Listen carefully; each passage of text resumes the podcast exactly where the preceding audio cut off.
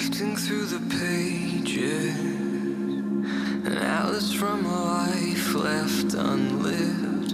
Inside there is a beauty unknown.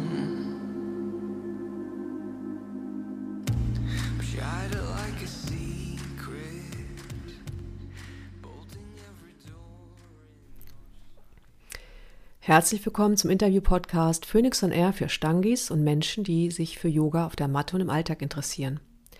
In diesem Podcast ist Marcel Laudern aus Bremen wieder bei mir zu Gast. Als Inhaber des Yogastudios Yoma erzählt Marcel aus Unternehmerperspektive über Yoga als Business. Viel Spaß beim Zuhören.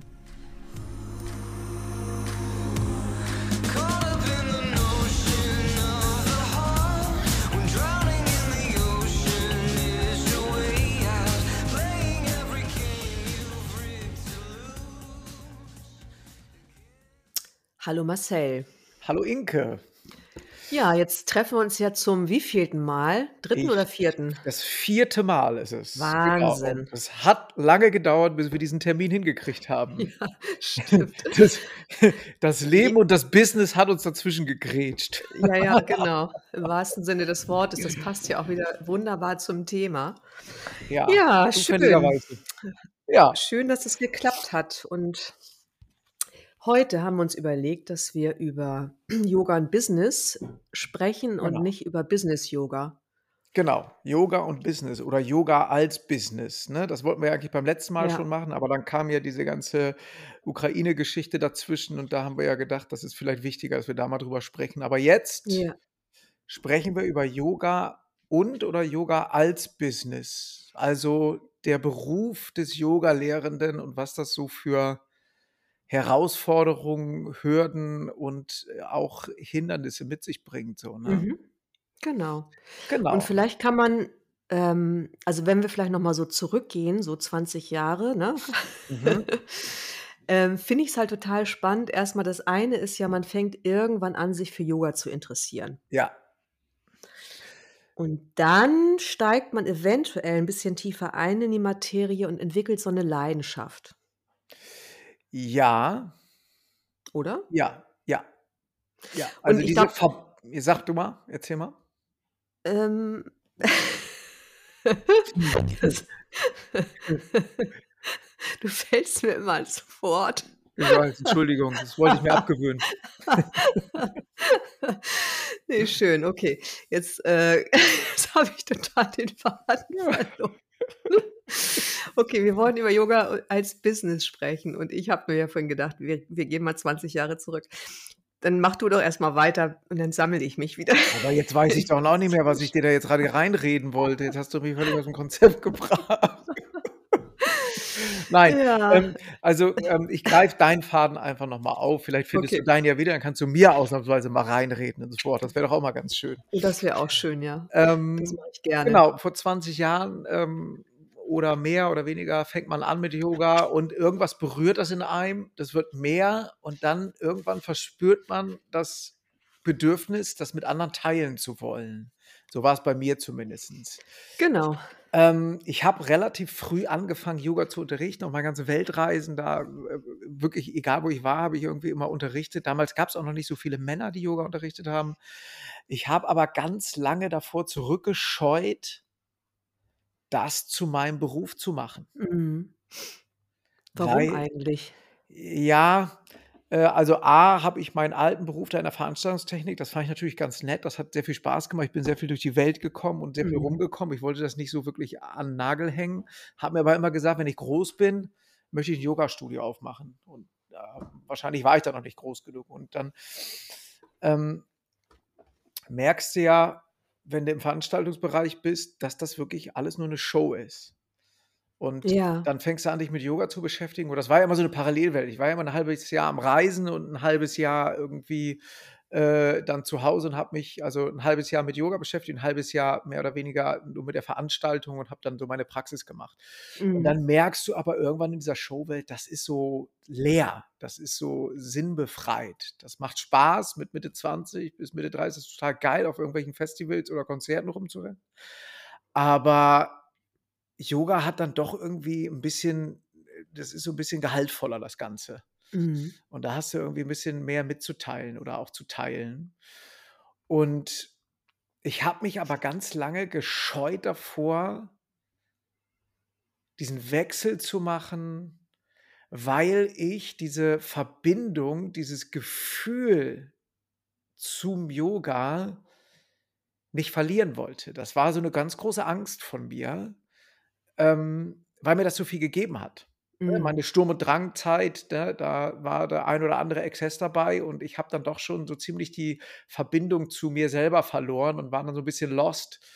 Äh, und durch durch Yoga also, das war mit 'n großer Grund, dass ich diese Verbindung wiedergefunden habe und das wollte ich natürlich nicht verlieren und, äh, die Gefahr laufen, dass Yoga dann wirklich nur noch in Anführungsstrichen 'n Job wird, womit ich Kohle verdienen muss, damit ich was zu essen habe und dass das so 'n Arbeitsding wird. Mhm. Aber das heißt Das ja, das das hattest du schon alles aufm Schirm. Das ist ja auch interessant. ja, ja, das, äh, war mit meine Hauptangst und meine größte ja, die Bremse eigentlich, dass ich das nicht schon eher gemacht habe. Letztendlich Mhm. war's gut so, wie's lief.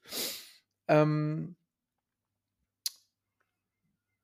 aber ich, äh das war, äh also, b andersrum. Ähm, ich habe diese Verbindung nicht verloren, sie ist durch das Lehren eher stärker geworden. Aber das glaube ich auf Grundlage, weil ich vorher schon, äh, deutlich mehr als 10 Jahre in im Yoga unterwegs war Mhm. und dann parallel zur Eröffnung des Studios ja, aber wa was weiß ich, ich habe irgendwie insgesamt 3.000 plus Stunden Ausbildung gemacht, aber Mhm. davon ist halt so wenig zertifiziert gewesen und ich habe dann gesagt: „Ja, wenn ich hier so 'n Yogastudio aufmache, dann muss ich irgendwie doch mal was machen, wo dann auch noch mal irgendwie was drunter steht, was hier so anerkannt ist.“ Das war für Mhm. mich irgendwie so 'n Ding und dann bin ich ja bei bei der Anna und bei Ronald gelandet und habe mit denen ja so 'n bisschen als Versuchskaninchen deren erste BDY-zertifizierte Ashtanga-Yoga-Ausbildung gemacht. Ja, und ich meine, Anna Tröke, sie kennt sie ja und Ronald kennst du auch. Das sind ja doch von der Herangehensweise sehr unterschiedliche Menschen. Und, äh, das fand ich total spannend, was sich dann aber total ergänzt hat auch. Ja. Und, äh, das die Ausbildung, die ging dann noch mal 4,5 Jahre und die habe ich parallel zur Eröffnung des Studios gemacht. Ja, ich habe vorher hier geholfen, 'n anderes Studio aufzubauen, habe eigentlich auch immer unterrichtet, war aber auch immer nur partiell in Bremen, weil ich ja dann auf Tour war oder auf irgendwelchen großen Veranstaltungen unterwegs war. Habe immer meine kleine Gruppe hier gehabt, äh, aber habe das nie hauptberuflich gemacht, sondern eher so Ja. als Hobby, ja? Und dann ist ja Charlotte geboren und dann standen wir vor der Entscheidung, ja, Job, also viel durch die Welt reisen und arbeiten oder an Nagel hängen und dann tatsächlich mit was Neuem anfangen. Und dann ich habe mich fürs Zweite entschieden. Meine Oma ist da gestorben, habe 'n bisschen Geld geerbt und ich musste dann nie Kredit aufnehmen. Und habe dann gesagt: „Okay, es gibt hier kein Ashtanga-Yoga“ „und es gibt hier auch nicht so Yoga, wie ich das für richtig halte, also, wie ich das für von der Qualität und vom Niveau her so, äh, halte, wie ich das gerne hätte.“ Und das heißt ja. Und dann habe ich halt das YOMA eröffnet, Ja. ne? Aber ich meine, das heißt, das war ja auch am Ende recht radikal, oder? Ja, Also, gleich zu ja. sagen: „Ich mache 'ne 'n Studio auf“, weil in der Regel ist es ja oft so, dass man da so reinwächst ins Unterrichten. Also, das ist zumindest meine ja. Erfahrung. Ja. Ja, wobei ich jetzt so verstanden habe na ja, so 'n Studio zu eröffnen dann ist ja schon auch 'ne Hausnummer irgendwie. Ja. Mit der Verantwortung meine ich, ne? Ja. Also, du hast gesagt, du hast vorher auch schon unterrichtet, aber es hörte sich so an, als wär's jetzt nicht so super viel gewesen, Ja, also, sagen wir mal so, ich hatte hier ja. schon so 'n kleinen Namen in Bremen, Okay, ne? Also, ja, es war nicht ganz unbekannt. Ich war halt der. Einzige, der hier irgendwie Ashtanga unterrichtet Ja, okay. Da gab's keinen anderen. Und dann halt aber immer nur, wenn ich hier war, ne? Ja, Ich habe ja auch ja. parallel dazu, ne, immer Vinyasa auch gemacht, da mit dem Ronald äh, äh, Ronald war Ashtanga und dann mit Mhm. Lance aus Australien, da war ich ja sehr, sehr lange über 'n paar Jahre hinweg, habe den immer Mhm. besucht in Australien auch, bevor der hier irgendwie 'n Namen hatte. Und, äh, das habe ich ja auch immer mit unterrichtet. Ich mochte immer beides irgendwie so ganz Ja. gern. Ich konnte Ja. beiden immer sehr was abgewinnen, ne? Und, äh, Ja, aber das war dann schon wirklich 'n radikaler Schnitt, den ich gemacht habe. Weil am Ende ist es ja, glaube ich, so, dass deine Yogaschule ja von Anfang an dann recht groß war mit 'nem recht umfangreichen Angebot. Ja, also ich habe am Ja. Anfang alles alleine gemacht, vom Ja. Putzen, übers Unterrichten, über Buchhaltung, Reparaturen, Flyer verteilen, alles, alles selber gemacht, ne? Und das war 'ne 80 bis 100 Stunden Woche. Mhm. So, und wenn jetzt mal jemand zuhört, der sich grade überlegt, Yogalehrer zu werden, ist es auch nicht so sexy, 80 bis 100 Stunden die Woche zu arbeiten. Absolut Aber man vielleicht wollen. wir genau, Ja. aber vielleicht kann man auch noch mal so 'n Gegenbeispiel, ähm, ne, sich anhören. Wenn ich so an mich denke, als ich anfing zu unterrichten, war's ja auch so, dass ich irgendwie so da reingerutscht bin ins Ashtanga-Yoga und man mich dann irgendwann gefragt hat, ob ich einmal die Woche in Bergedorf unterrichte. Das ist Mhm. ja so von Hamburg Innenstadt dann auch 'n Ritt mit der S-Bahn Mhm. morgens um 6. Ich fühlte mich aber geehrt damals und habe das natürlich gemacht für ganz wenig Geld. Und bei mir war's ja eher so, dass ich halt über die Jahre auch dann immer regelmäßiger unterrichtet habe, von einmal die Woche, dann irgendwann zweimal die Woche, dann irgendwann dreimal die Woche und dann hat sich das so gesteigert und natürlich kenne ich das auch, dass ich dann irgendwann anfing, ähm, auch Vertretung zu machen, zum Beispiel im Yogaraum oder in irgendwelchen Fitnessstudios. Ich habe ja auch nicht gleich nur. Ashtanga-Yoga unterrichtet. Ja. Und dabei muss ich sagen, ich ich erzähle immer super gerne meinen Azubis vor allem diese Geschichte, als ich dann anfing zu unterrichten. Ich glaube, das eine ist, was du sagst, so diese Angst davor, dass man seine Praxis verliert. Ich habe halt Ja. den Eindruck, dass die meisten gar nicht so weit denken, weil sie denken: „Ja, dann mache ich doch das, was mir total Spaß bringt.“ Ja. Ähm, wenn ich halt viel unterrichte, dann fehlt mir manchmal auch die Energie und die Kraft für meine eigene Praxis. Das wird halt unterschätzt, dass es auch grade am Anfang Absolut. viel Energie kostet tatsächlich. Absolut. Und der Rhythmus vom Yogalehrer ist ja auch schwierig, weil die Kurse sind eher morgens oder abends, aber nicht so wirklich dazwischen. Genau. Ja. Ähm, ja, also das du hast es aber neben 'nem regulären Beruf gemacht dann?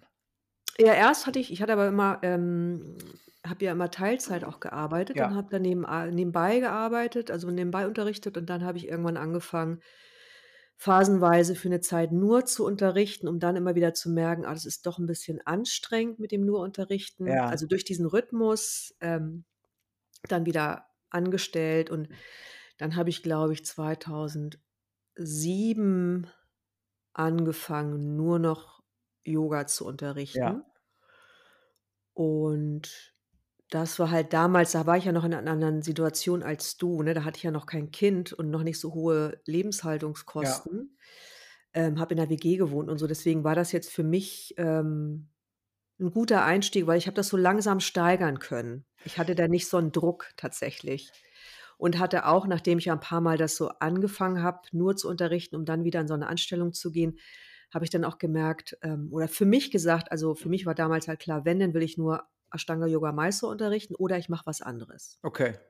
Ja, Also das war bei mir ja nie auch so. genau. Bei dir du hattest 'ne ganz andere, ne, also Offenheit oder Flexibilität oder ich glaube, dir bringt ja beides Spaß, das hast du auch gesagt, das macht ja noch mal 'n Unterschied Ja, dann, ja, ne? mir macht beides Ich habe Spaß, halt also genau. mhm. Ich habe halt nur gemacht, ich will nichts machen, was mir nicht Spaß bringt, weil dann mache ich ja eigentlich kann ich mich ja gar nicht wirklich selbst verwirklichen in Anführungsstrichen bei der Arbeit und das war ja eigentlich mein Ziel, als Absolut. ich anfing so, ne? Ja.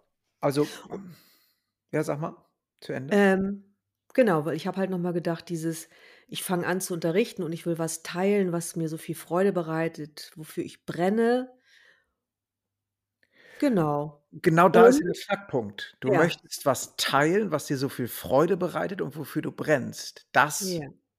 in der Aussage steckt ja schon drinne, dass du zwingend 'ne eigene Praxis aufrechthalten solltest, damit du auch etwas hast, was du teilen kannst und nicht nur etwas hast, was du gibst. Mhm. Und das wird ganz oft, äh, vergessen oder unterschätzt, weil die eigene Praxis, das ist doch im Grunde das, wo wir speziell im Ashtanga Yoga, aber auch in allen anderen Yogaformen, wo wir unsere Verbindung zu uns selber, zu dieser Yogapraxis und Philosophie halten können, wo wir unsere Erfahrung drinne sammeln, in unseren Widerständen, in unserer Freude, Mhm. in dem Ganzen, was das mit sich bringt, in dem Ausrichten da drauf.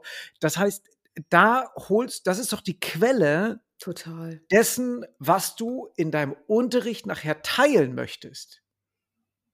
Da ist ja der, da ist ja, da ist ja quasi die Source, also diese, ja, die Quelle für das, das was du Leben teilen drin. möchtest. Genau, aber da- das für das, was du teilen möchtest. Und wenn du sagst, ich möchte das teilen und unterrichte dann nur und dann ist der Yoga-Unterricht auch meine eigene Praxis, da fehlt die Quelle. Mhm. Und dann passiert nämlich etwas, was ganz oft bei Yogalehrerinnen passiert, dass sie ausbrennen, dass sie in Stress geraten, spiritueller Freizeitstress, da sind wir wieder, Mhm. Und äh, das Gefühl haben, nur noch zu geben, aber nicht mehr zu teilen. Das heißt, du, äh, ähm, das darf nicht passieren. Und darf, genau vor dem Punkt hatte ich Angst, dass ich merke, ich habe irgendwie eine 80-Stunden-Woche und dann fällt meine eigene Yoga-Praxis hinten rüber. Habe noch ein Kind Ja. zu Hause und, und, und. Alles, was dazu kommt, das muss ich alles irgendwie unter den Hut bringen. Ähm, plus diese Ausbildung, die ich dann noch parallel dazu gemacht habe. Das Mhm. war wirklich ein Stiefel. Und ich habe dann relativ schnell gemerkt, so wird das nicht weitergehen. Und habe mir dann, ich, hab, ich bin ja seit Mitte der 90er bin ich ja selbstständig. Mhm. Und da, ich war immer eine One-Man-Show. Ich habe immer alleine gearbeitet, bin dann immer als, als äh, Freelancer gebucht worden und habe gemerkt, okay, mit Kind ist das irgendwie anders. Ne? Da hast du eine andere Verantwortung und wenn dir mal was passiert, irgendwie, das ist uncool, dann verdienst du halt keine Kohle. Alleine kann man das alles machen. Und dann habe ich mir aber von Anfang an gesagt, ich möchte das gerne so aufbauen, dass ich andere Yoga-Lehrerinnen mit reinnehme und denen auch eine Plattform gebe, wo sie ihre Leidenschaft teilen können. Und das habe ich relativ früh gemacht, dass ich Aber das relativ heißt, schnell ja. Yoga-Lehrerinnen mit reingenommen habe. Was würdest du sagen, wie lange hast du alleine unterrichtet oder es alleine gewuppt? Ein halbes Jahr, Okay, ja. das heißt, das war dann ja wirklich ziemlich rechtzeitig, Ja. dass du gemerkt hast, es geht nicht mehr. Ähm, Das das war aber auch von. Anfang an die Idee. Okay. Das war von Anfang an die Idee. Ich glaube, ein oder zwei Jahre habe ich auch die Buchhaltung und alles alleine gemacht. Und dann kam ja Caroline dazu. Und ich weiß noch, das war ganz niedlich. Die ist in Thailand gewesen, in der Thai-Massageschule, wo ich auch mitgearbeitet habe. Und dann hat die mir geschrieben, sie so, hier, hallo, ich bin Caroline, ich bin in der Yoga, in der Thai-Massageschule, wo du warst, habe auch ein bisschen Ashtanga gemacht. Hier mit Betty Schätzchen hat sie das da gemacht. Ach, lustig. Und ähm, ich bin bald wieder in Bremen und würde total gerne bei dir arbeiten. Und ich gesagt, ja, das ist ja geil. Und dann stand sie irgendwann bei mir vor der Tür, ne, gelernte ähm, Wirtschaftspsychologin äh, mit Abschluss, mit zweifachem Abschluss und äh, Bankkauffrau. Habe ich gesagt, ja, dann ähm, bitte Büro, danke, damit fangen wir erstmal an. Thai-Massage, das passt total, total in dem Metier drin auch. Und die saß dann da und sie so, wie schaffst du das alleine? Das geht ja gar nicht alleine. Ich so, nee, deswegen bist du ja auch hier. Mhm. Aber das heißt, hast du sie dann gleich angestellt oder hat sie erstmal frei bei dir bea- Äh, gearbeitet? sie, warte mal, wie war denn das am Anfang? Ich glaube, wir haben so ein bisschen so eine Probezeit gemacht. Ja. Und ich glaube, ich habe sie gleich angestellt, Mhm. weil es gar nicht anders ging. Diese ganze Buchhaltung, das war jetzt nicht der Part, den ich, äh, da, da hängt nicht so mein Herz dran, Mhm. ne, diese ganze buchhalterische Geschichte. Und äh, das hat sie dann im Grunde von Anfang an gemacht. Ne? Mhm. Und dann die ganze Korrespondenz, auch die ganzen E-Mails und so. Und dann ist das gewachsen. Und dann sind wir ja 2010 habe ich da angefangen, 2016 sind wir umgezogen ins neue Studio. Und dann haben wir uns ja von der Fläche her fast verdreifacht. Mhm. Wie viele kam, Quadratmeter hast du? Jetzt bin ich bei 300 und ein bisschen. Zwei und das Räume, heißt, Zwei Yoga-Räume, wie groß sind die? Also nur so für die Einer Leute, ist, die einer ist 100 Quadratmeter, der andere ist 60, Okay. 65. Dann haben wir noch einen kleineren, da kann man so Einzelunterricht oder Massagen drin machen. Ne? Äh, ein Büro, dann haben wir ganze Umkleideräume und so. Das Tolle war, dass das in Anführungsstrichen Rohbau war und ähm, wir das alles so bauen konnten, wie wir das haben wollten. Ne? Also das mhm. ist wirklich wir mussten alle Stromleitungen legen. Ne? Da war nichts, was irgendwie war. Also und dafür habe ich dann auch echt einen Kredit aufgenommen. Ne? Ja. Und das war dann schon Risiko. Ne? Wenn du dann offenbar irgendwie mit 150 oder 180.000 Euro Kredit dastehst und denkst dir Ja. so, scheiße, wo bin ich denn hier gelandet? Ne? Und dann hast du offenbar eine Verantwortung für mehrere Menschen, Mhm. Die bei dir angestellt sind, wo Familien dranhängen und du wirst vom Yogalehrer zum Arbeitgeber. Und Mhm. das war komisch. Das ist eine Verantwortung, die nicht zu unterschätzen ist und die mich, wenn ich das von Anfang an gemacht hätte, komplett überfordert hätte, muss ich sagen. Mhm. Deswegen sage ich den Leuten, die bei mir die Ausbildung machen, die kriegen ihre Abschlüsse unter drei Bedingungen. Die kriegen Na? die nur unter der Bedingung, dass sie mir mit Hand aufs Herz versprechen, dass sie in den nächsten drei Monaten drei Sachen erfüllen. Dass sie sich erstens nicht von ihrem Partner trennen, Das ist auch eine schöne dass sie ihren Job nicht an Nagel hängen Mhm. und kein Yogastudio eröffnen. Ja. Weil wenn du so richtig eingetaucht bist und der Meinung bist, ich, das ist es, mein Partner versteht mich nicht mehr, der kann mir nicht mehr folgen, das ist irgendwie alles nicht das Richtige, mein anderer Job ist scheiße, da kann ich mich nicht ausleben, ich will hier Yoga. Und dann gleich anzufangen, Yogastudio zu öffnen, das ist ein hartes Business. Und dann Mhm. fallen die ganz viele nämlich auf den Bauch und kommen in der Realität an und merken, ah, vielleicht ist diese Yoga-Bubble doch nicht alles. Und die Kunst besteht doch eigentlich da drinne, dass was das Yoga dir gibt, diesen, diese Connection, diese Verbindung, dieses innige Gefühl der Verbundenheit in seinen Alltag zu integrieren, in seine Beziehung einfließen zu lassen und das, was das Yoga dir gibt, da zu leben. Und vielleicht nicht mit 120 Prozent, sondern 80 Prozent. Das stimmt. Und Ja? nichtsdestotrotz, ne, kann ich mir vorstellen, dass also, ich glaube, so dein Beispiel ist schon auch, wie gesagt hatte ich vorhin schon gesagt, ja auch extrem und sehr, ne, zielgerichtet, würde ich mal sagen. So Ja, ich habe mir da ja wirkt lange das jetzt auf Gedanken mich. drüber gemacht. Ich habe mir ja Genau. viele Gedanken darüber gemacht und das war ja nicht von jetzt auf gleich. Das heißt, ich habe hier ja Ne, immer ne, schon so unterrichtet. Ja. Ich habe weltweit an Ausbildungen äh, äh, war habe ich partizipiert. Also, sei es in Asien gewesen oder bis Südamerika habe ich ja war ich Dozent in in Yogalehrausbildung und, ähm, habe hier immer unterrichtet. Ja. Und es gab halt kein Ashtanga-Yoga. Und da habe ich gesagt: „Okay, der Bedarf Ja. ist da.“ Und ich habe ich hatte dieses Erbe im Hintergrund. Meine Mhm. Ex-Frau war Be Beamtin oder ist immer Mhm. noch Beamtin, aber ne? Ähm, das heißt, das hat ja auf 2 Ebenen 'ne gewisse finanzielle Sicherheit auch gegeben. Total. Ja? Dass ich mich so 'n bisschen da auch austoben konnte und nicht gleich diesen Druck hatte: „Ich muss davon leben, sonst habe ich nix zu essen und mein Kind und ich sitzen auf der Straße.“ Das hatte ich ja nicht. Mhm. Und das ist aber das, was mir ganz viele auch berichten. Und der Markt ist ja nicht weniger geworden. Ich meine, wir sind ja so blöd, wir züchten uns ja unsere eigene Konkurrenz heran. Das stimmt, wobei ich feststellen muss tatsächlich, dass die wenigsten dann tatsächlich anfangen zu Ja. unterrichten, zumindest aus meinem Ja. Dunstkreis, ne? Weil Ja. viele dann schon merken: „Boah, ne, das Unterrichten als solches ist ja schon 'ne Herausforderung mit den Uhrzeiten und meine eigene Praxis.“ Ich glaube, das merken relativ viele relativ Ja. schnell. Und bei mir war's ja letztendlich 'n bisschen anders, ne? Ich habe irgendwie gedacht, ich will 'n bisschen unterrichten. Ja. Und dann bin ich aber irgendwie so da so reingerutscht gefühlt, dass ich irgendwann gemerkt habe ich hatte ja nicht so wie du jetzt deswegen meine ich das, ne? Zielgerichtet war jetzt eher darauf bezogen, dass du auch gleich so 'n Riesenprogramm da dich entschieden hast zu starten. Bei mir war's ja so, dass ich erst ja tatsächlich, keine Ahnung, fünfmal die Woche Unterricht hatte. Mhm.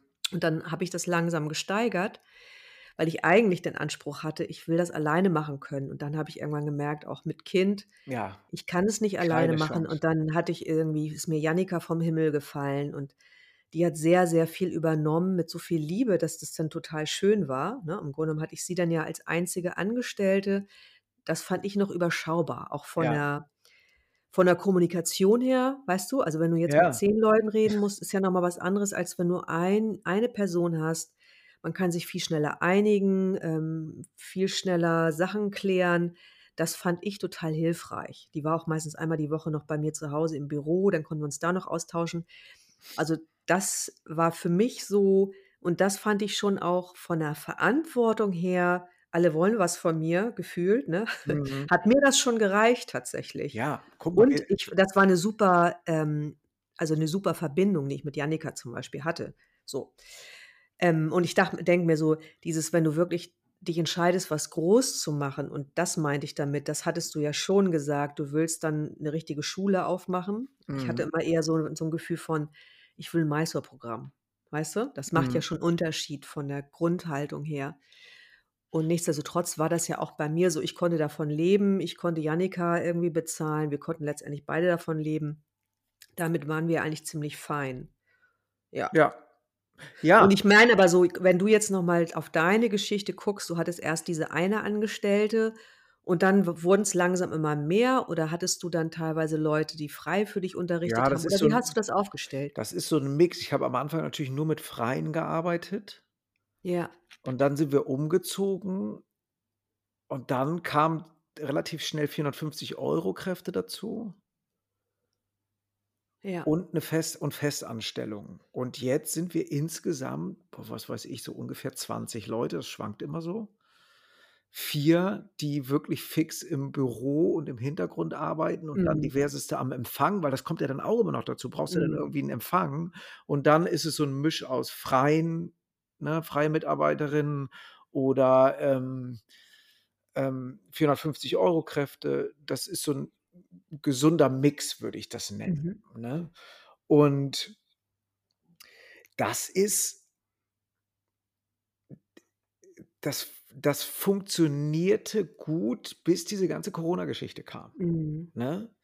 Und Corona hat so 'n Katalysator da reingeschoben, der uns wirklich vor 'ne Herausforderung gestellt hat, wirtschaftlich. Ähm, weil natürlich von jetzt auf gleich alles weggebrochen ist. Und Mhm. was Corona auch gemacht hat, Corona hat ja im Grunde das beschleunigt, was eh komm gekommen wäre oder eh schon da war. Also, diese ganze Digitalisierung, diese ganze ganze Online-Geschichte, äh, äh, das war ja vorher schon da, ob's Yoga Easy, Maddie Morrison, YouTube, diese ganze du du hast ja mal eine einen Zugriff du hast ja du hast das ist ja immer und überall zu jeder Zeit verfügbar.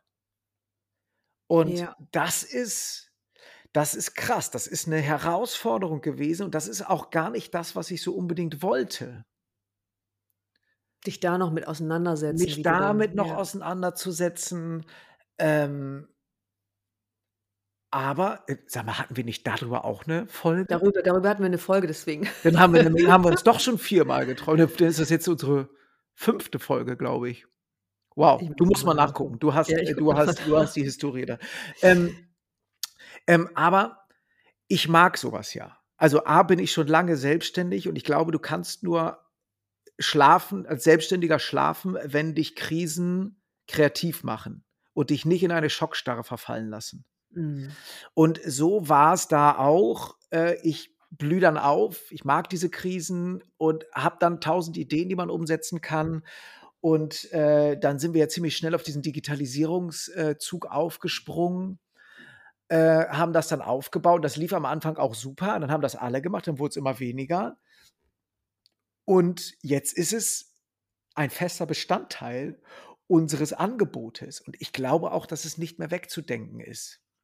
Aber was heißt das konkret, wenn du sagst, es ist 'n fester Bestandteil des Also, wir haben Angebots? Wie oft die Woche wir gibt's noch haben online? alle geführten Stunden werden als Hybridunterricht angeboten.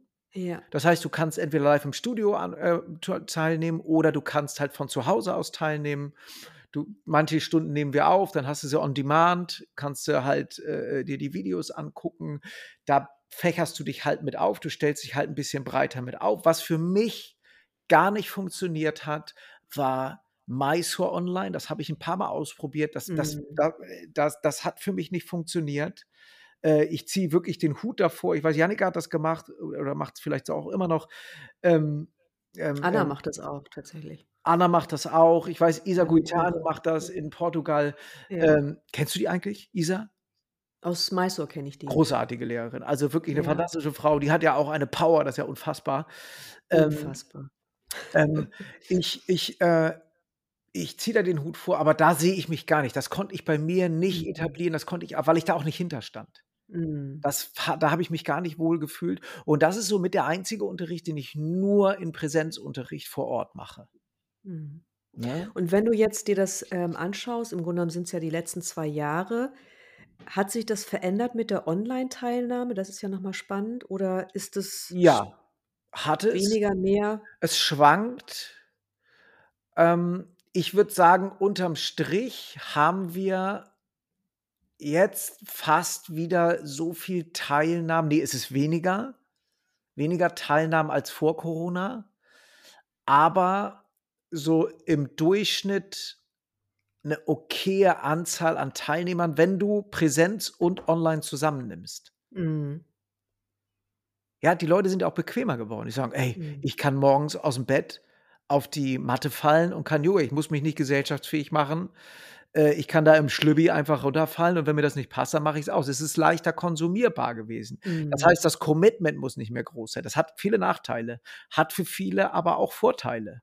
Ja, also ich sehe so beides. Ich will das gar nicht gar nicht sagen, das eine ist besser oder schlechter, das andere. Ähm, das hat die das hat die die Verfügbarkeit anders gemacht, aber auch den Anspruch an Anbieter deutlich erhöht. Das heißt, das Ja. Business ist schwieriger geworden. Du musst gegen professionelle Onlinedienste musst du dich irgendwie behaupten.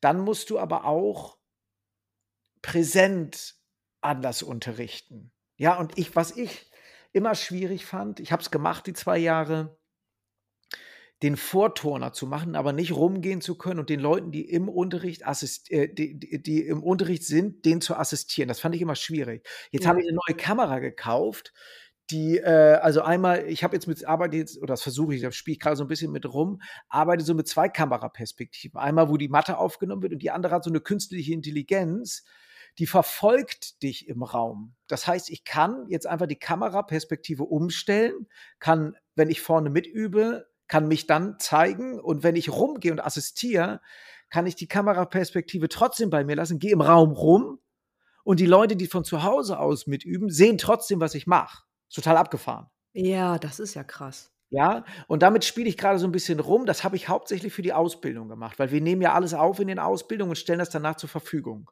Und das haben wir jetzt am letzten Wochenende ganz viel gemacht und das ist total toll für Leute, die krank sind oder irgendwie verhindert sind und nicht an den Ausbildungen teilnehmen können. Aber wenn du jetzt, was weiß ich, rumgehst und Assist zeigst oder andere Leuten irgendwie ihre Lehrproben abgeben, äh, das ist ganz ganz organisch und das ist auch nicht so ermüdend, wenn du vorm Bildschirm sitzt und einfach immer nur eine Sache dir anguckst. Ja, Das ist total. langweilig irgendwann. Ja. Ja? Aber vielleicht, wenn wir noch mal zurückgehen zum Thema, ne, Ja, ja. ist es ja wirklich krass, was für 'n Spagat man mittlerweile als Yogalehrer machen muss, wenn man das als Business Ja. etablieren will. Ja, Also, und ich wenn meine, du ne, wenn wenn du's mal zuhört, der mir wird ja ganz Ja. Weil mir mir das ja schon alles wieder viel zu kompliziert. Genau, und wenn du sagst: „Ey, ich entscheide mich dafür, Ja. nur Präsenz zu unterrichten“, ist das völlig Ja. Ordnung, kann ich total verstehen. Ich glaube aber, dass die Generation, die nachwächst Mhm. einen ganz anderen Umgang mit Digitalisierung hat und für die ist das ganz normal, dass etwas parallel digital läuft. Und wenn du die mit abholen willst, kommst du an dem Digitalen nicht mehr vorbei. Du wirst immer welche haben, äh, die da keinen Bock drauf haben. Das ist okay. Die Frage ist nur, kannst du das so aufziehen und so aufbauen, dass du davon leben kannst? Schrägstrich, so davon leben kannst, dass wenn du mal ausfällst, auch noch jemanden bezahlen kannst. Mhm. Oder du gehst das Risiko ein als One-Man-Show. Aber dann Mhm. kommst du schnell in den Bereich, dass du schlecht schläfst. Was ist, wenn ich mal krank bin? Was ist, wenn ich mal 'n Unfall habe? Was ist, wenn? Und diese Gedanken kommen ja, wenn du älter wirst, deutlich öfter. Also, bei mir war's so. Deutlich öfter, Ja, total. wenn du mit 20 war mir das scheißegal. Ja, ja, da denkt man natürlich auch Nein. nicht so weit, ne? Und wenn du Mhm. Kinder hast, ändert sich das auch noch mal.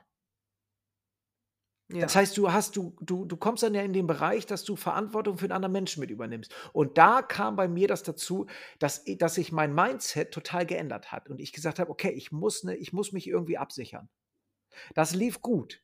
Dann kam Corona und wir merken: „Ey, irgendwie läuft das nicht so wie vorher, da kommt nicht so viel Umdrehung rein.“ Und dann bin ich ja durch 'ne Schülerin auf die Idee gebracht worden: „Ey, das, was ihr mit euren Ausbildungen macht, warum bietest du das nicht als Bildungsurlaub an?“ Genau. Das war ja eigentlich auch das äh, der Auslöser, warum wir gedacht haben, wir müssen auch noch mal dieses Thema Genau. anschneiden. Und vielleicht noch mal ganz kurz für alle, die jetzt zuhören, also wa was es ja bedeutet und das ist ja so ich habe mit vielen Kollegen gesprochen, die, ähm, an unterschiedlichen Orten Yoga unterrichten, Ashtanga-Yoga unterrichten, Iyengar-Yoga unterrichten und die meisten sagen, Hybridunterricht hin oder her, dass es halt seit Corona wesentlich schlechter läuft als vorher. Ja. Das heißt einfach, dass wir Yogalehrer weniger Geld verdienen. Kreativ mussten wir trotzdem alle sein. Du Ja. jetzt warst besonders kreativ. So kreativ war ich jetzt nicht oder so enthusiastisch. Ähm, und das ist halt irgendwie spannend, weil man dann einfach gucken muss, okay, wie kriege ich weiterhin genug Geld rein? Und ich finde jetzt gerade in deinem Fall das nochmal spannend, weil du ja nochmal viel mehr Angestellte hast, ne? Ja. Als ich würde mal sagen, die meisten anderen Yogaschulen, die ich so persönlich kenne, die sind immer noch überschaubar. Oder viele von den Yogaschulen, die ich noch kenne, die haben eher Freiberufler. Das heißt, wenn da was wegbricht, kann man immer noch sagen, weil man vertraglich nicht so gebunden ist, hier läuft gerade nichts. Ne? Genau. Aber Ja, aber wenn du halt du ja. Genau, aber jetzt hast du halt irgendwie diese Idee mit dem Bildungsurlaub gehabt, was ja erstmal total spannend Genau, ist. das war bei unserem letzten das war nämlich bei unserem letzten Podcast am Abschluss war das unsere Triggerwarnung. Da haben wir schon Genau. mal so 'n kleinen Teaser rausgehauen. Äh, genau, und das ist ja quasi jetzt lassen wir die Katze aus'm Sack. Das JOMA hat seit diesem Monat bieten wir Bildungsurlaub an. Und da muss ich sagen, das war auch so 'n bisschen wie so oft: „Ach, das machen wir mal. Da müssen wir jetzt irgendwie 'n ähm, 'nen äh, äh, Qualitätsmanagement im JOMA einführen. Das kostet ja 'n Arsch voll Geld.“ Wie die Leute, die sich mit ISO 9001 auskennen, die wissen, wovon ich rede. Ne, das musst du zertifizieren lassen, das musst du prüfen lassen, ne? Dann gibt's Audits und so. Das es ist schierer Wahnsinn für 'n Yogastudio. Wir reden immer noch über Yoga. Und dann kriegst du hier in Bremen aber die, äh, Zulassung. Und ich dachte mir: „Ey, A, möchte ich, dass das Yoga das JOMA, äh, anders aufgestellt ist und stabiler aufgestellt ist“, weil an Erwachsenenbildung Mhm. sind sie mit den ganzen Lockdowns nie rangegangen. Das ging immer. Und du willst aber auch 'ne Plattform bieten für andere Yogalehrerinnen.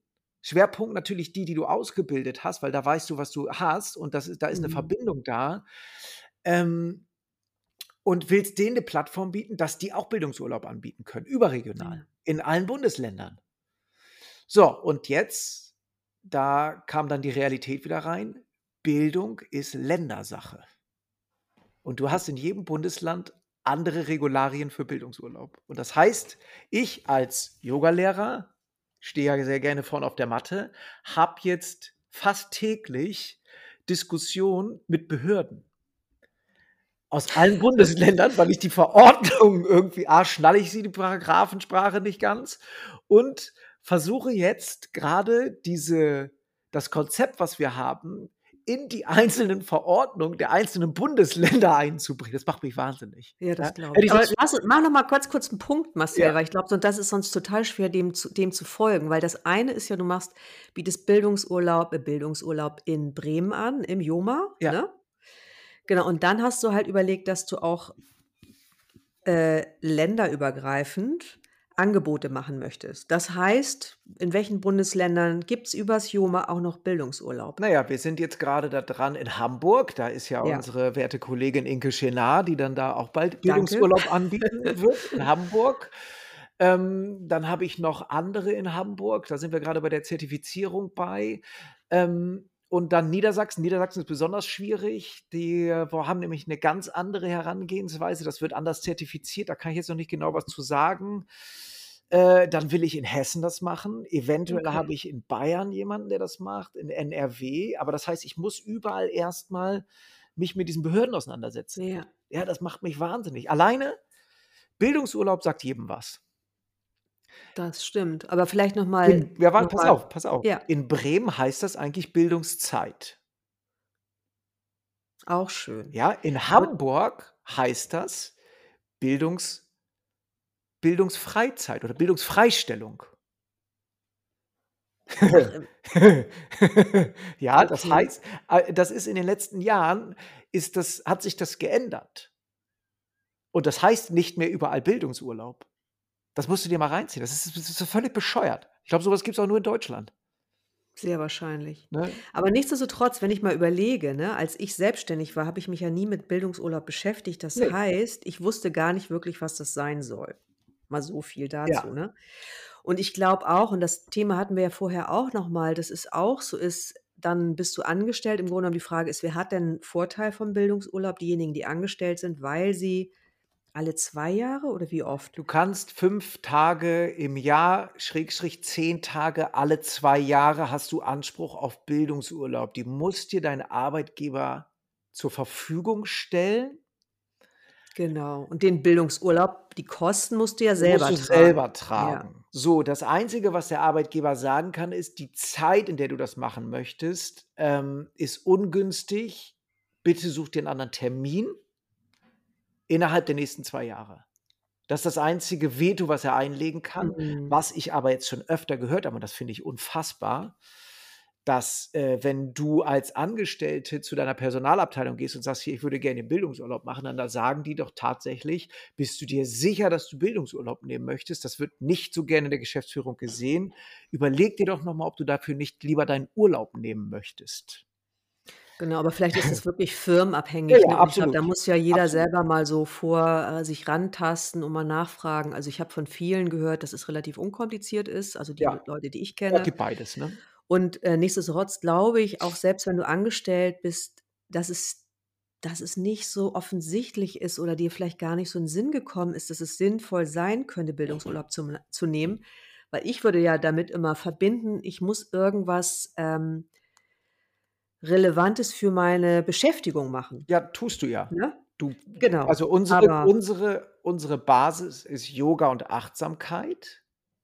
Und die 5 Säulen, auf die unsere Bildungsurlaube aufbauen, ist Bewegung, Atmung, Ernährung, Entspannung und Eigenverantwortung. Mhm. Und wenn du diese 5 Säulen da reinbringst, hast du 'n relativ ausgeglichenen Lebensstil, der dafür sorgt, dass du in Anführungsstrichen leistungsfähiger auf der Arbeit wirkst und 'ne gute Work-Life-Balance kriegst, wie man so schön sagt. 'N relativ zufriedenes Leben in deiner Familien und in deiner Freizeit führen kannst und effektiv arbeiten Mhm. kannst. So, das heißt, im Umkehrschluss ist ja das, was in den letzten Jahren immer mehr in den Fokus rückt, dieses Schlagwort Resilienz Ja. und Eigenverantwortung, Work-Life-Balance. Das ist ja genau das, was in vielen Firmen immer mehr in den Vordergrund rückt. Das heißt, die Arbeitgeber merken ja: „Ey, wenn ich meinem meinen Angestellten die Möglichkeit gebe, sich wohlzufühlen, Kraft zu schöpfen, in ihrer Mitte zu sein, durch Yoga, durch Atemübung, durch Meditation, was auch immer, Ernährungsworkshops, was auch immer, sind sie für mich ja viel effizienter.“ Sie sind seltener krank. Sie sind seltener krank. Sie können in der Zeit, in der sie arbeiten, viel konzentrierter arbeiten, weil sie Ja. wissen, wie sie das schaffen, konzentriert zu sein, ne? Und das heißt, das ist ja für das ist für alle 'ne Win-Win-Situation. Mhm. Ne? Und da setzen wir halt an. Wir wollen das so 'n bisschen aus dieser therapeutischen, stricken Volkshochschulennummer rauskriegen und wirklich ganz gezielt bei dieser Resilienz und Self-Care-Geschichte eher ansetzen. Ja. Und was ja auch total hilft, diese ganze Krisengeschichte, diese ganze Corona-Kommunikation, diese ganze Ukraine-Geschichte jetzt, das macht ja die Leute total verrückt. Und Mhm. wenn du dann sagst: „Hey, wir bieten dir 'ne Woche Urlaub von dir selber oder vom Alltag, da fühlst du dich einfach mal 'n bisschen wohl und da geht's nur um dich, um niemanden anders und du gehst wieder gestärkt in dein Familienleben, Arbeitsleben, Alltagsleben“, da ist doch allen mit geholfen. Ja, total. Ja, total. Und das versuchen wir halt du kannst das natürlich so machen, dass du das auf 'ner Insel machst, dass du das in Portugal machst, dass du das ne, wir wollen das bei den Leuten zu Hause machen. Dass sie nicht irgendwo anders hinfahren müssen, dass sie das in 'nem Yogastudio machen können, dass sie das in 'nem, was weiß ich Hotel will ich das jetzt halt nicht machen. Das heißt, diese ganzen Zusatzkosten mit Anreise Fallen weg. das fällt alles weg. Du machst Ja. es in deinem normalen in deiner normalen Arbeitszeit machst du das. Richtig super. Ja, und das ist so Aber die Idee einfach dahinter. Ja. Genau, nichtsdestotrotz, ne, immer wieder dieses, was du dir jetzt alles überlegt hast oder, ähm, kreiert hast. Du hast ja ziemlich viel Stunden investiert, um überhaupt diese Qualitätsmanagement-Geschichte da Ja. durchzukriegen, würde ich Ja, mal ja. vermuten. Und das ist natürlich auch was, wenn du dir überlegst, du hast 'n 'n Unternehmen und ich finde, das ist ja das eine ist, ich bin selbstständiger Yogalehrer oder entscheide mich erst mal selbstständig als Yogalehrer zu arbeiten. Und dann ist dieses „Ich bin Unternehmer“ noch mal 'n ganz Äh, großer Schritt, der weitergeht, ne? Ja. Ja. Ich würde den Leuten, die 'ne Ausbildung machen so das sage ich den Leuten immer, wenn die wenn die 'n Bewerbungsgespräch haben oder wir das erste Mal miteinander quatschen: „Hier, deine Ausbildung, finde ich interessant.“ Dann frage ich immer: „Warum willst 'n die machen?“ Und wenn Mhm. dann kommt: „Oh, ich will die ich will Yogalehrer werden. Ich will unbedingt unterrichten. Ich finde das so toll und bla. Und ne, da sehe ich meine Sparte drin. Dann frage ich immer so, ja, wie lange machst du das schon? Ja, ein halbes Jahr. Mhm. Na ja, okay. Mach mal die erste, diese 200-Stunden-Ausbildung, mach das mal nur für dich. Hab mal gar nicht diesen Leistungsgedanken oder diesen Anspruch an dich selber danach unbedingt unterrichten zu müssen. Nimm mal den Druck daraus. Weil damit machst du ja emotional und mental auf, um dieses Wissen eindringen lassen zu können, um wirken zu können, um sich entfalten zu können, ohne diesen Leistungsgedanken da drin zu haben. Der macht ja wieder so eng und äh, das- da ist dann so ein Druck hinter. Ja. Und ich versuche, die Leute immer dahin zu kriegen, zu sagen, ich mache mich frei von dem Gedanken, unterrichten zu müssen. Ich mache das nur für mich. Ich mache das nur für mich. Und was daraus entsteht, entsteht. Und ganz viele wollen gar nicht unterrichten. Also vielleicht als Hobby oder als Vertretungslehrerin oder einfach mal so. Aber nicht als hauptberuflich. Und ich finde, das ist ein ganz gesunder Weg. So wie es bei dir auch war, so wie es in irgendwie bei mir auch war. Ich habe Ausbildung gemacht und wollte das teilen, weil es mir Spaß gemacht hat, aber ich war nicht abhängig davon. Mhm. Und das empfehle ich den Leuten dringendst, das so zu Wirklich die machen. ersten Jahre sich Ja, Zeit zu die ersten fünf Jahre zu sagen, nicht Und unter auch die Erfahrung zu, zu sammeln. Was passiert eigentlich, wenn ich Yoga unterrichte? Ne? Wie Ja. ist denn das eigentlich? Aber dazu Ja. muss ich jetzt noch mal diese eine Geschichte erzählen, die ich ja eigentlich vorhin schon erzählen wollte und vergessen habe. Also als ich dann anfing zu unterrichten, konnte ich ja nicht wirklich geführte Klassen unterrichten, weil ich ja aus dem Ashtanga Mysore kam. Ja. Dann hat, hat Sus, nee, Quatsch, Silke Markmann hatte Ja. mich gefragt, ob ich eine Stunde vertrete. Da hatte ich ja noch überhaupt keine Ahnung. Und dann habe ich da standen also 16 Leute vor mir und ich habe da diese Stunde unterrichtet und war total hatte voll den, äh, also es war wirklich ganz fürchterlich, ich war total aufgeregt und dann hat irgendwann eine Frau stand auf und hat gesagt, was ist das hier eigentlich für ein Scheiß? ich, hätte, ich hätte fast geweint. Oh Gott. The worst case, ey. Worst case ever. Und hatte sie sich im Nachhinein auch noch bei Silke beschwert. Aber ich wollte es halt allen recht machen. Das war irgendwie so, Ja, ich war geht nicht. total überfordert. Ich erzähle das aber ganz gerne, weil das natürlich einfach ein Entwicklungsprozess ist. Ich muss meine Position finden, ich muss meine Worte finden, ich muss meine Präsenz finden, ich muss meine Kraft finden, ne? Und meine Ja. Rolle auch. Wie will ich denn sein? Und natürlich kann ich es nicht allen recht machen. Nein. Du, du darfst ja eins nicht vergessen, ne? Die Ja. Leute, die da kommen, die haben eine unfassbare Erwartungshaltung.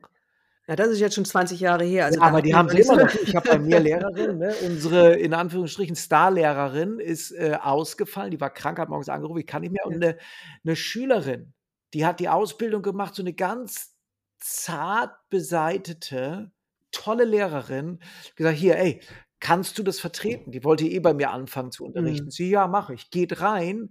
Zwei, drei von den Ladies, die da Mhm. waren, stehen auf Und gehen. und gehen. Ja, ja, ganz schlimm. Also man muss halt auf alles gefasst sein, wenn man damit Unmöglich, anfängt. Das ist unmöglich. das ist herzlich total willkommen in der unmöglich. Yoga-Welt, ja? Ja. Also, ähm, Die sind nicht alle nett, die Schüler. nein, nein, nein, nein, nein. Ne? Und dann hast du diese ganzen großen Egos, die da mitkommen. Nee, Ja, ich habe ja. kein Ego. Ne? Also das ist, und das ist so, ähm, das werden ja immer mehr. Es, der, der Mhm. Begriff Yogalehrerin ist ja nicht geschützt. Es kann sich ja jeder Hans und Franz Yogalehrer nennen. Ja, bei den, ich weiß, dass es bei den Ergotherapeuten 16 Jahre gedauert hat, bis sie Zulassung gekriegt haben für die. Ausbildung. Also eine staatliche Anerkennung. Und der BDY sträubt sich ja dagegen, das zu machen, weil es so breit Krass. gefächert ist. Was willst du für eine Yogalehrer außer Hatha Yoga, Ashtanga Yoga, Kundalini Yoga, Kriya Yoga, Bhakti Yoga? Was willst du da machen? Was willst du denn für eine Yogalehrerausbildung machen, ohne den anderen äh, den, das abzugraben? Du kannst ja nicht alles unterbringen. Ja, Ja. das ist ja, das ist ja ein Riesenkosmos, der mit diesem ganzen unter dem Begriff Yogalehrerin, äh, was darunter zusammengefasst ist. Und deswegen Total. sagen die halt, wir wollen das nicht staatlich anerkannt haben. Äh, Es ist schwierig, ich denke, irgendwann wird es kommen, aber ähm, so lange kann sich halt jeder Mensch einfach Yogalehrerin nennen. Ne? Mhm. Es ist egal. Und dadurch gibt es halt so wahnsinnig viel Angebot wahnsinnig viele Yogalehrerausbildungen, auch was ich da teilweise sehe, was da Kraut und Rüben, ne? Wo ich denke, so, das muss irgendwie reguliert werden. Ja, Ja. wird's aber nicht. Ja, ist schwierig, ist wirklich schwierig. Und äh, die Leute, die sich das, die das machen wollen, die das wirklich als Business machen wollen, lasst euch Zeit dafür. Ne? Geht in unterschiedliche Schulen, versucht da erstmal freiberuflich zu arbeiten, orientiert euch da, fragt, ob ihr da ein Praktikum machen könnt, ob ihr da irgendwie mal reinschnuppern könnt, auch hinter die Kulissen zu gucken. Mhm.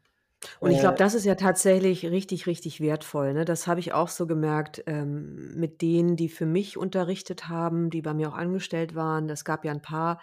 Das war schön zu sehen, dass die dadurch, dass ich ja hauptverantwortlich war, da so reinwachsen konnten, ihre Erfahrungen machen ja, konnten. Die hatten sowas wie einen Rückhalt durch mich, ne? ja, Und ähm, haben dann irgendwie jede, ne, das waren immer Frauen, so nacheinander einfach so ihr Standing entwickelt. Und ich glaube, genau. das darum geht's ja auch, so 'n Aber ohne zu Druck. entwickeln ohne Druck, Ja, genau, genau. ohne Druck und gleichzeitig dann zu schauen, in welchem was möchte ich machen, was bringt mir Spaß, ne? Und, äh, dann dafür zu gehen irgendwann, wenn's soweit ist. Genau, und dann ist Und es nichtsdestotrotz ja.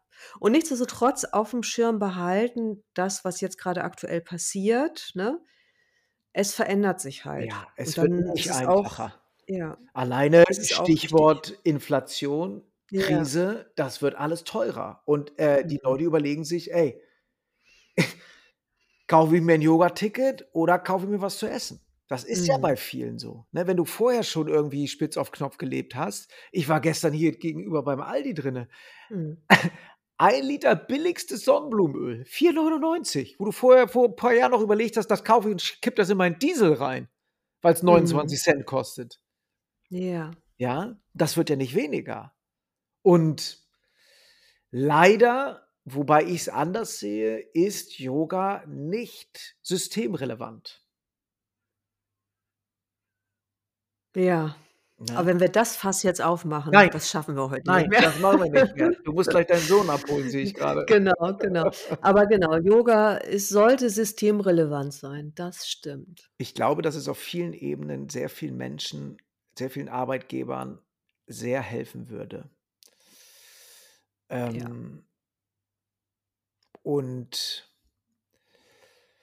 ich glaube auch, dass wir ja, das hoffe ich so 'n bisschen natürlich auch, mit dieser Ebene Bildungsurlaub genau das erreichen können.